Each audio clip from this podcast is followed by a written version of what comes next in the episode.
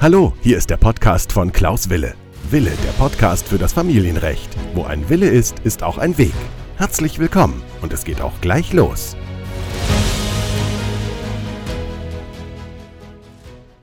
Herzlich willkommen zu meiner neuen Podcast-Folge. Mein Name ist Rechtsanwalt Wille und ich freue mich, dass du wieder dabei bist. Heute beantworte ich eine Zuschauerfrage bzw. eine Zuhörerfrage. Heute erkläre ich, wer bestimmen darf, welche Person das Kind oder die Kinder vom Kindergarten abholen darf. Das war eine Zuschauerfrage und ich beantworte diese sehr gerne, denn sie ist auch praxisrelevant, wie ich in einigen Facebook-Gruppen gesehen habe, kommt diese Frage nicht selten vor und da möchte ich gerne mit euch heute drauf eingehen. Bevor ich das mache, möchte ich natürlich wieder darauf hinweisen, das ist die Podcast-Folge Nummer 60 und wir haben heute eine interessante Folge, nämlich mal wieder über die Frage, wer darf das Kind oder die Kinder vom Kindergarten abholen, beziehungsweise wer darf das bestimmen. Ich werde also heute mit euch genau diese Frage behandeln. Das heißt, die Frage ist natürlich für euch als erstes, ist die Podcast-Folge für euch geeignet? Ist die was Interessantes für euch?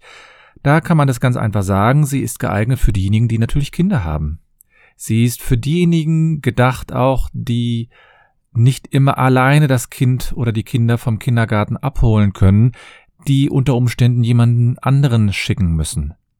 Diese Podcast-Folge ist geeignet für diejenigen, die vielleicht kurz vor der Trennung stehen und gerne auch diese Frage beantwortet haben möchten. Und diese Folge ist natürlich geeignet für diejenigen, die einfach nur gerne eine neue Podcast-Folge hören möchten und sich im Hinblick auf das Sorgerecht und Umgangsrecht informieren wollen. Der Podcast heißt ja Wille der Podcast für das Familienrecht und ich mache natürlich immer wieder den Schwerpunkt sozusagen auf das Familienrecht und manchmal gucke ich natürlich rechts oder links auch mal auf andere Fragen. Zum Beispiel, das vielleicht so als kleiner Einschub. Es gibt eine neue Statistik vom Bundesamt für Justiz, wollte ich schon sagen, vom Statistischen Bundesamt. Und dort hat man herausgefunden, dass die Geburtenzahlen in Deutschland in den letzten Jahren immer weiter zurückgegangen sind. Im Vergleich von 2019 auf 2020 ist die Geburtenzahl um 5000 Geburten zurückgegangen. Das heißt, wir haben im Jahr 2019 ungefähr 778.000 Geburten gehabt und im darauffolgenden Jahr 2020 nur noch 773.000. Das ist jetzt kein Drama, aber man hatte eigentlich angenommen, zumindest habe ich das so vernommen aus der Presse, dass man vielleicht dachte, aufgrund der Tatsache, dass die Menschen alle zu Hause geblieben sind, dass sie vielleicht, dass es vielleicht höhere Geburtenraten gibt. Das ist aber nicht so, sondern die Tendenz aus den letzten Jahren, seit 2016 geht nämlich die Tendenz immer weiter zurück mit den Geburtenzahlen, die hält an. Also es ist jetzt eher ein Corona-Effekt, der gar nicht so eingetreten ist, denn quasi 5000 Geburten weniger, das ist im Vergleich ja relativ wenig. Das ist noch nicht mal ein Prozent Rückgang und da kann man schon sagen, dass das fast stabil geblieben ist. Ja, wir haben heute die Podcast-Folge, dass ich euch erkläre, wer darüber bestimmen kann, welche Person das Kind oder die Kinder vom Kindergarten abholen darf. Und das ist eine sehr wichtige Folge, denn diese Folge klärt euch im Grunde genommen auf, wer das bestimmen darf, gerade in den Fällen, in denen das Kind natürlich hauptsächlich von einer Person betreut wird und klärt euch natürlich darauf, darüber auf, damit ihr effektiv die Streitigkeiten darüber vermeiden könnt. Ich habe in verschiedenen Gruppen, in denen ich daran teilnehme, habe ich gemerkt, dass das immer wieder eine hitzige Diskussion ist, wenn zum Beispiel der neue Lebensgefährte oder die neue Lebensgefährtin ein Kind abholen möchte, weil das ein, der eine Elternteil das nicht schafft, weil der Vater das nicht schafft oder die Mutter nicht schafft und dass man dann vielleicht jemanden anderen schickt und da ist eben die Frage, wer kann das bestimmen. Und in diesem Zusammenhang muss man sich natürlich als erstes die Frage stellen, was ist das eigentlich? Wo befinden wir uns hier rechtlich? Rechtlich befinden wir uns hier im Grunde genommen eben nicht im Hinblick auf Umgang, sondern wir befinden uns natürlich im Sorgerecht. Das heißt, wir müssen unterscheiden, ob es sich um eine Frage handelt, die wirklich so eine erhebliche Bedeutung hat oder handelt es sich um eine Frage, die im Grunde genommen eine Alltagsfrage ist? Und wie ihr bestimmt auch noch aus meinen alten Podcast-Folgen, also alt in Anführungsstrichen, weil der Podcast, der ist ja jetzt gerade mal ein bisschen mehr, länger als ein Jahr auf dem Markt. Wie ihr da vielleicht noch wisst, unterscheidet man beim Sorgerecht ja immer dazwischen, ob es sozusagen eine Alltagsangelegenheit ist oder ob es eine Angelegenheit ist, die von grundsätzlicher Bedeutung ist. Und in diesem Zusammenhang muss man sich also immer die Frage stellen, wo lebt das Kind? Und wenn nämlich ein Kind, ne, machen wir hier das Beispiel, das sehr häufig vorkommt, das Kind lebt bei der Mutter, dann muss man sich fragen, ist das eine Entscheidung, die die Alltagssorge umfasst oder ist es eine Angelegenheit, die hier eine grundsätzliche Bedeutung hat. Und das heißt, hat die Mutter hier bei An Alltagsangelegenheiten, hat die Mutter hier ein Recht, alleine zu entscheiden. Und bei grundsätzlichen Bedeutungen müssen die Eltern bitte beide gemeinsam entscheiden. Es gibt eine Norm. Ich versuche das ja immer relativ sparsam zu verwenden, weil man hat ja jetzt nicht, wenn man unterwegs ist, mal so einen Gesetzestext zur Hand. Aber manchmal ist es ganz gut zu wissen, dass es im Gesetz sogar Hilfen gibt.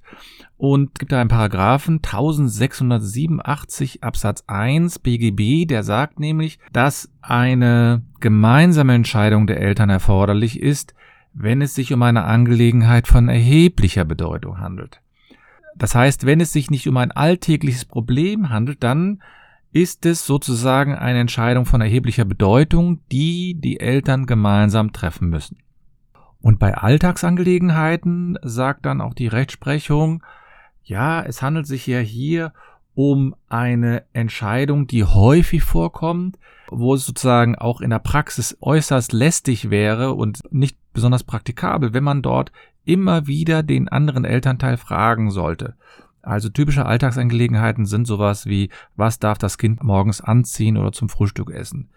Ja, das ist ja etwas, was man sagen muss, da wäre es ja in der, in der Praxis äußerst misslich, wenn man hier immer wieder den alten anderen Elternteil fragt und ihm dann quasi um Erlaubnis bittet. Das heißt, ähm, bei der erheblichen Bedeutung bedeutet das auch, dass so eine Entscheidung müsste eine Auswirkung auf die Entwicklung des Kindes haben. Ja, das heißt, wenn das jetzt zum Beispiel der Besuch vom Religionsunterricht oder äh, eine schwierige Operation, das sind ja Entscheidungen, die auch weitreichende Funktionen haben. Schulbesuch ist auch etwas, das weitreichende Auswirkungen haben kann. Und da sagt die Rechtsprechung schon immer, das sind sogenannte besondere Angelegenheiten, die die Eltern gemeinsam entscheiden müssen. Und damit fallen zum Beispiel alle Fragen, die, ich sage mal, im Rahmen der Betreuung des Kindes im Alltag im Vordergrund stehen, die fallen darunter nicht. Ich sage grundsätzlich. Ja, und das ist also auch sowas wie, mit wem darf sich das Kind treffen? Also mit einem Schulkameraden. Wenn man da jedes Mal die ähm, Zustimmung vom anderen Elternteil einholen würde, dann würde man ja quasi nur noch hin und her telefonieren, fragen und so weiter. Und deswegen ist die Rechtsprechung da ganz klar und sagt, das ist eine Frage, die hier die Mutter in meinem Beispiel alleine entscheiden kann. Und jetzt geht's ja darum, bei der Frage, wer darf quasi entscheiden, ob ein, von wem ein Kind abgeholt werden darf, muss man sich ja fragen, was ist die Abholung? Und die Abholung ist ja ein Vorgang, der relativ häufig stattfindet, ja, und das heißt, dass man unter Umständen auch relativ kurzfristig eine Entscheidung treffen muss. Das heißt, wenn die Mutter aus welchen Gründen auch immer das Kind ausnahmsweise nicht abholen kann, ja, dann muss sie ja unter Umständen schnellstmöglich entscheiden, dass eine Vertretungsperson kommt. Und daher sagt die Rechtsprechung, mit dieser Entscheidung, ja, ist sie ja quasi dann auf sich alleine gestellt und man erreicht dann unter Umständen auch nicht den Vater. Und deswegen sagt sie, sagt die Rechtsprechung auch, muss man sich in diesem Punkt fragen, hat das erhebliche Auswirkungen auf die Zukunft des Kindes, auf die Entwicklung des Kindes? Oder ist es etwa so, dass das, ja, dass das so eine, eine routinemäßige Angelegenheit ist? Und in solchen Fällen sagt die Rechtsprechung, ja, das hat keine Auswirkungen auf die Entwicklung des Kindes, ja, sondern das ist etwas, was häufiger vorgenommen werden, was eine Routineangelegenheit werden muss und deswegen ist das, und das ist auch keine Entscheidung, die man nicht abändern könnte.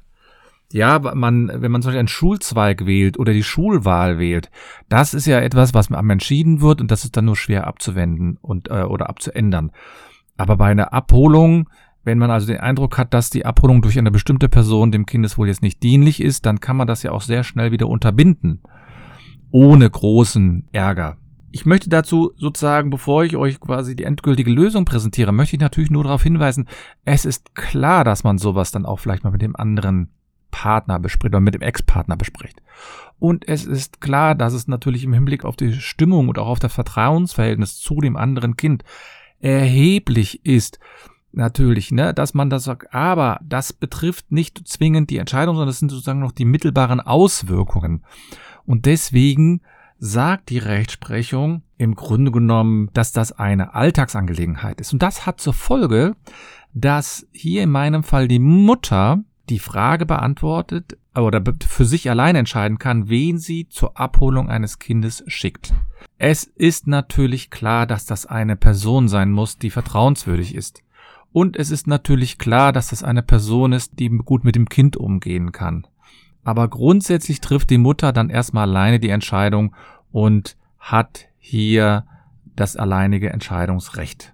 Weil es natürlich ein sensibler Bereich ist, ne? weil natürlich viele Eltern Angst haben, dass unberechtigte Personen ein Kind abholen, ist es natürlich dann auch hilfreich und auch vielleicht unnotwendig, dass natürlich ein Kindergarten Bescheid weiß, wer das abholt. Und da sollten die Personen natürlich auch nicht häufig wechseln. Denn die meisten Kindergärten halten ja eine Liste vor, wer berechtigt ist, ein Kind abzuholen. Und das hat zur Folge, dass wenn natürlich ganz unbekannte Personen dort auftauchen, dass diese Person das Kind aller Voraussicht nach nicht abholen darf, denn sie steht nicht auf dieser Abholliste. Also ich weiß das noch von meinen Kindern, da wurde eben vorher gefragt von den Kindergärten, wer darf das Kind abholen? Und da hat man ein paar Namen eingetragen in die Liste und nur diese Personen durften das Kind abholen. Und wenn das mal ein Ausnahmefall jemand anders sein sollte, dann musste der Vater oder die Mutter kurz eine Nachricht an den Kindergarten schicken oder sogar eine Vollmacht mitgeben, dass das Kind von einer Person, die nicht auf der Abholliste steht, abgeholt werden kann. Das heißt, es ist sehr wichtig, dass natürlich die Person, die entscheidet, wer das Kind abholt, dass das natürlich dann über den Kindergarten läuft und die dann auch Bescheid wissen. Und man denkt sich ja, ja, es gibt so viele Fälle, die sind noch niemals entschieden worden. Ja, da ist weit gefehlt. Also es gibt in der Tat auch sogar zu diesem Thema, nämlich wer darüber bestimmen kann, ein, eine Entscheidung. Die ist zwar schon ein bisschen älter, aber trotzdem ist sie noch bindend. Ja, das ist eine Entscheidung vom Oberlandesgericht aus dem Jahre 2008. Da wurde das entschieden, aber sehr praxisrelevant, weil es sehr häufig vorkommt weil es viele Streitigkeiten hat. Und ich möchte da nochmal betonen, es ist total egal, ob sich die Eltern dann streiten. Wenn eine Person dann sagt, ich möchte gerne, dass der äh, Ex-Lebens- oder der Lebensgefährder das Kind abholt oder die Großmutter, dann ist das rechtlich in Ordnung. Ob es dann nicht sinnvoll ist, den anderen Partner mit einzubinden, Klammer auf, vertrauensbildende Maßnahmen, Klammer zu, das ist wiederum eine andere Frage, die man selbst für sich entscheiden muss. Und ich weiß natürlich, dass viele Personen in einem großen Streit sind, noch nicht mal die kleinsten Fragen da klären sollten oder können. Aber es macht natürlich Sinn, dass man den anderen trotzdem darüber informiert, wenn ausnahmsweise nicht die Mutter oder der Vater das Kind ab, äh, abholt, sondern wenn die Mutter kurz den Vater informiert, übrigens heute hat die Oma das Kind abgeholt. Ist aber meines Erachtens nicht zwingend erforderlich. Meines Erachtens reicht es aus, dass die Mutter das alleine entscheidet, wenn sie das für erforderlich hält. Und wenn ihr Interesse habt, ja, gerade an diesen Punkten sage ich ja immer, ihr braucht im Grunde genommen verschiedene Personen, die euch im Rahmen einer Trennung oder einer Scheidung weiterhelfen. Eine Person ist natürlich ein rechtlicher Berater. Da bin ich der Meinung, dass ihr das auf jeden Fall haben müsst. Und das ist ja ein Berater, mit dem ihr längere Zeit zusammenarbeiten müsst und mit dem ihr sozusagen auch vertrauen müsst.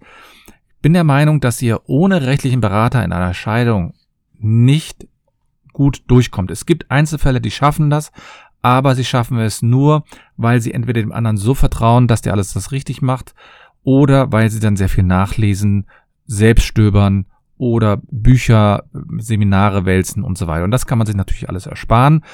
will vielleicht nur darauf hinweisen, dass ich eine Facebook-Gruppe habe. Dort könnt ihr regelmäßig auch solche Fragen stellen. Einmal in der Woche gibt es da eine Live-Session, in dem ich A, die Fragen live beantworte und B, ich immer zu einem bestimmten Thema dort was vortrage. Also zum Beispiel jetzt in der letzten Woche habe ich zum Beispiel etwas über den Seitensprung in der Ehe vorgetragen.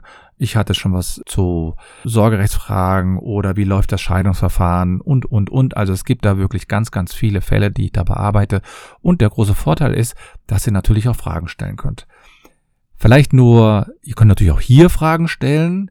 Das ist natürlich auch sehr interessant für euch. Wenn ihr also sagt, ja, ich habe hätte gerne mal eine Frage gelöst, dann könnt ihr mir die gerne schicken. Ähm, entweder hier in den Kommentaren hinterlassen oder ihr schickt mir die einfach auf meine E-Mail-Adresse anwalt.anwalt-wille.de oder schließlich könnt ihr mir natürlich bei Facebook oder Instagram dort eine Frage schicken und werde dann versuchen, die irgendwie einzubauen. Genauso wie diese Frage, die habe ich auch eingebaut und ja, meines Erachtens sehr praxisrelevant. Das war die Podcast-Folge Nummer 60. Ich danke euch für eure Aufmerksamkeit, wünsche euch alles Gute und nicht vergessen, wo ein Wille ist, ist auch ein Weg.